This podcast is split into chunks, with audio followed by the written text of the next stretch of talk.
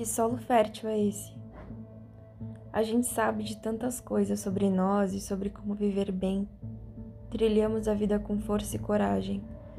Mas a contradição que mais faz questão de atravessar essa sabedoria é a retentividade. Por que fazemos tanta questão de guardar em nossos corações aqueles que nos fizeram mal? Não nos esquecemos daqueles que lançaram palavras destiladas de ódio e nem das intenções com que elas saíram da boca de alguém. E ficamos ruminando momentos que passaram e esquecemos de viver aquilo que realmente vale a pena. Não lembramos do incentivo que um dia recebemos ou das vezes em que alguém fez nosso coração brilhar. Eu questiono: que solo fértil é esse? Que tem espaço para brotar o que fez você chorar, sentir medo e angústia.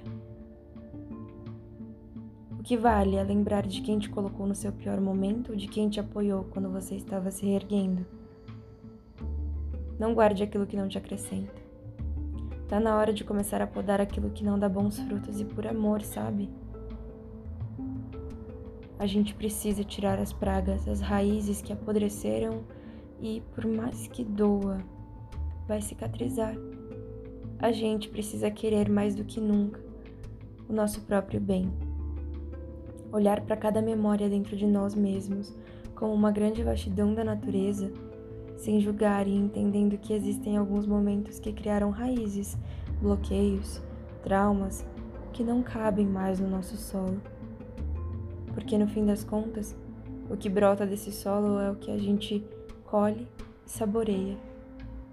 Nós sempre merecemos mais. Então, que nós possamos perdoar, deixar ir, ressignificar e fazer prosperar aquilo que nos faz bem. E que nunca nos passe pela cabeça a ideia de permitir que more dentro de nós quem nos fez mal.